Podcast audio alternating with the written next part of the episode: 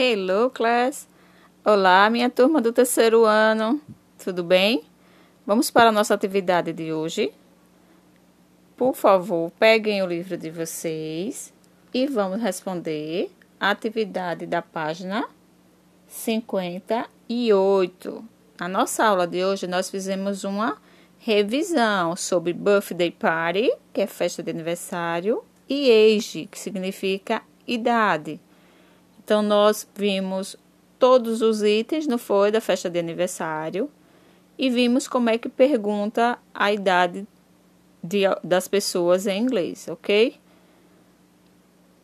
Vamos responder a atividade agora. Página 58. Circule a alternativa correta.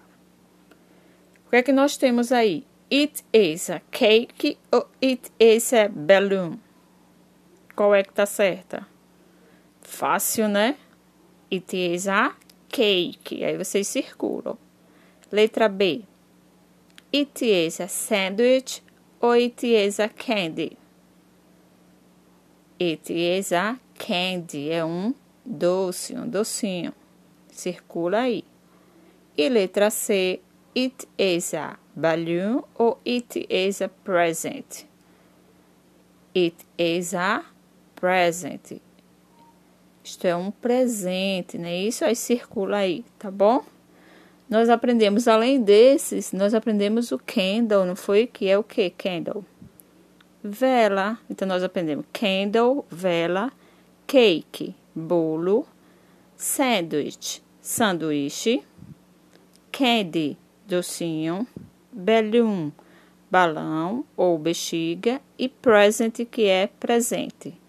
E como é que se pergunta a idade mesmo em inglês? Se a gente perguntar diretamente à pessoa, a gente fala How old are you? É assim? Repitam com a tia. How old are you? Faça essa pergunta ao papai, à mamãe, tá bom? E como é que responde? I am e diz a idade. Por exemplo, 10. I am 10 years old. Eu tenho 10 anos de idade.